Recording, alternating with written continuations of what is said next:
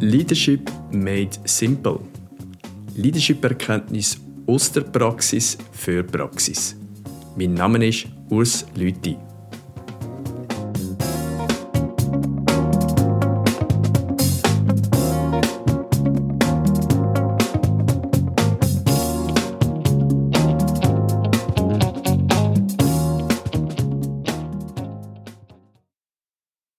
Grüezi miteinander und willkommen zu einer weiteren Flashback-Runde.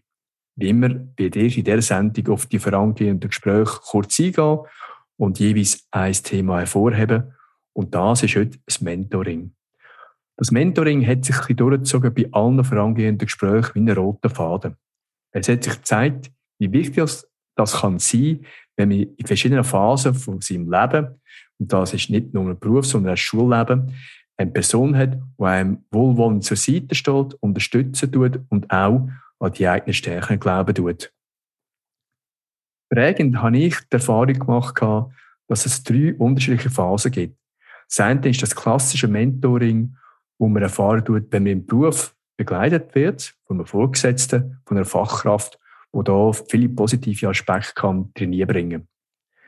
Ein anderer Punkt, wo mehrmals genannt worden ist, das ist der Verantwortlichen während der Lehre. Lehrlingsverantwortlichen haben eine Phase von einer jungen Person, wo ich jetzt den Eindruck bekommen habe, wo man auch noch empfänglich ist, wo man auf das eingehen kann. Lehrlingsverantwortliche haben da eine sehr grosse Verantwortung auch. Und in diesen Gesprächen, die ich geführt habe, sind die auch durchaus positiv wahrgenommen worden und haben auch Positives bewegt. Der dritte Aspekt oder die dritte Phase, die ich hier möchte ansprechen möchte, das ist eigentlich die Phase, wo man in die Schule geht. Das heißt, der Lehrer. Die Lehrer sind die, die mit einer entsprechenden Einstellung ihre Schüler extrem motivieren können, wo einen sinnstiftenden Unterricht oder über einen sinnstiftenden Unterricht der Glaube an sich, Selbstvertrauen, Motivation für irgendein Thema auf eine extreme Art und Weise sehr positiv kann verstärken. Damit dass wir da aber auch mit Leuten reden, die direkt betroffen sind, tun wir doch am besten eine Schülerin zum Wort kommen Und was liegt da näher, als eine von meinen Töchtern für das anzusprechen? Und das ist meine Tochter Naomi Lüthi. Naomi, was sind denn heute die Ansprüche, die du an einen Lehrer hast? Ähm, also sicher, dass er sich für jeden einzelnen Schüler Zeit nimmt, je nachdem, wie gut er jemand in einem Fach ist. Ähm, aber auch, dass er sich auch außerhalb der Schule Zeit nimmt, also sie auch außerschulisch äh, zu unterstützen, also mit sind das Aufgaben oder auch nach dem Unterricht noch. Ähm, aber auch, also was mir jetzt irgendwie erst in der höheren Stufe aufgefallen ist, dass viele Lehrer, also der Unterricht ist nicht mehr so kreativ wie früher. Ähm, also es ist nicht mehr so abwechslungsreich und ich merke, wenn wir dann wieder einen Lehrer haben, der einen abwechslungsreicheren Unterricht macht, macht es viel mehr Spaß und man ist auch viel mehr dabei. Und ich weiß, es ist nicht immer alles nur Spaß und Freude, aber irgendwie kann man sich auch besser konzentrieren, wenn es einfach abwechslungsreich ist, nicht einfach nur zulassen und schreiben. In der, Im Berufsleben ist ja das auch so ein Thema, dass man sich auf die individuellen Stärken vom einzelnen Mitarbeiter auch einlädt und ihn dort abholt, wo er ist und nicht dort, wo er eigentlich sollte sein. Das heisst, man muss sich auch dort Zeit nehmen. Du hast gesagt, dass du auch erwartet hast, dass sich ein Lehrer auch außerhalb der Schule sich Zeit nimmt. Ist natürlich auf die anderen Seite nicht ganz einfach, weil irgendwo hat der Lehrer natürlich auch seinen eigenen privaten Raum. Wie genau siehst du das, dass ein Lehrer sich auch außerhalb der Schule für dich oder für einen Kollegin oder für einen Kollegen einsetzen kann? Also es kommt natürlich dann auch darauf an, was für ein Lehrer. Wenn man Klassenlehrer finde ich, ist das natürlich größere Verantwortung auch, dass der Schüler so schon gut geht. Aber ich meine jetzt irgendein Fach, nehmen wir Mathe, äh, dass wenn der Lehrer weiß, der Schüler hat Problem, dass man dem mit dem redet, zum Beispiel, äh, dass er zusätzliche Aufgaben gibt oder einfach ihn noch mehr unterstützen. Also ich meine jetzt nicht unbedingt, dass man am Samstagabend muss telefonieren muss, sondern eher eben, dass man eben mal irgendetwas schickt oder so. Oder mit ihm noch redet nach dem Unterricht oder so. Also auch da äh, eine Form von individueller Betreuung auf die Schüler ja. bezogen.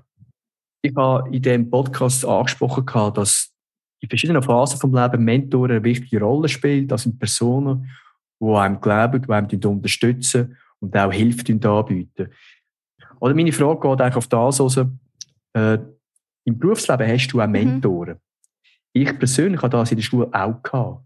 Ich hatte zwei gehabt, vor allem einen, der mich unterstützt hat und mir dort dann auch aufgezeigt hat, was ich alles kann, was ich alles kann erreichen kann.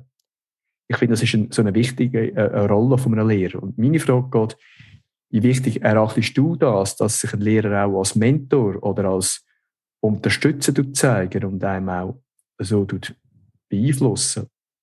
Was ist denn für dich wichtig? Wie siehst du die Wichtigkeit von einem Lehrer in der Rolle als Motivator, als Mentor, als einer, der auch in Bezug auf Motivation und Selbstvertrauen Schüler und Schülerinnen beeinflussen? Was denkst du, Naomi? Wie wichtig ist denn die Rolle vom Lehrer als Motivator und als Unterstützer, der auch in Richtung von Selbstvertrauen den Schüler oder die Schülerin begleiten und aufbauen? Ähm, also sicher eine wichtige Rolle, aber auch nicht jeder Lehrer gleich.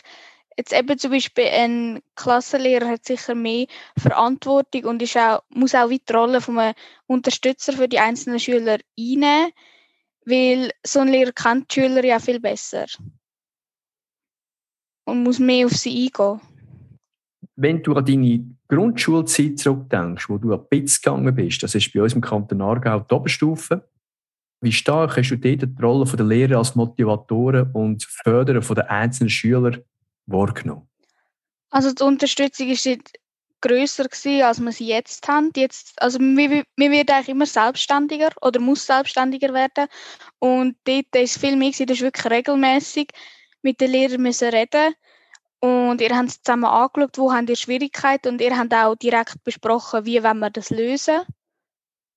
Und also dort bist du auch viel näher mit den einzelnen Lehrern. Also eben, wenn du das Problem im Fach gehabt hast, ist nicht unbedingt der Klassenlehrer gewesen, der gesagt hat, dort musst du schauen, sondern da sind wirklich die einzelnen Lehrer auf dich zugekommen und haben mit dir über das geredet.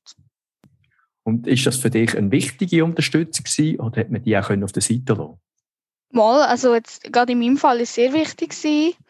Ähm, also ich, ich weiß nicht eben, ob ich es so weit gebracht hätte, ohne äh, ein paar Lehrer jetzt in der BITS. Also es hat wirklich ganz wichtige Personen dort gehabt, mal. Wenn du einen Ratschlag könntest geben an Lehrer, die heute an der BITS arbeiten, was würdest du ihnen aus der Sicht von Schülern für einen Ratschlag geben, wenn es um das Thema Motivator und Selbstvertrauen aufbauen geht? Oder kann man sagen, sind sie schon richtig unterwegs? Oder gibt es noch gewisse Punkte, wo du sagst, mir macht es schon gut, aber konkret in dem Fall, da könnte man vielleicht noch, noch eine bessere Unterstützung anbieten oder da könnte sie noch wichtiger sein?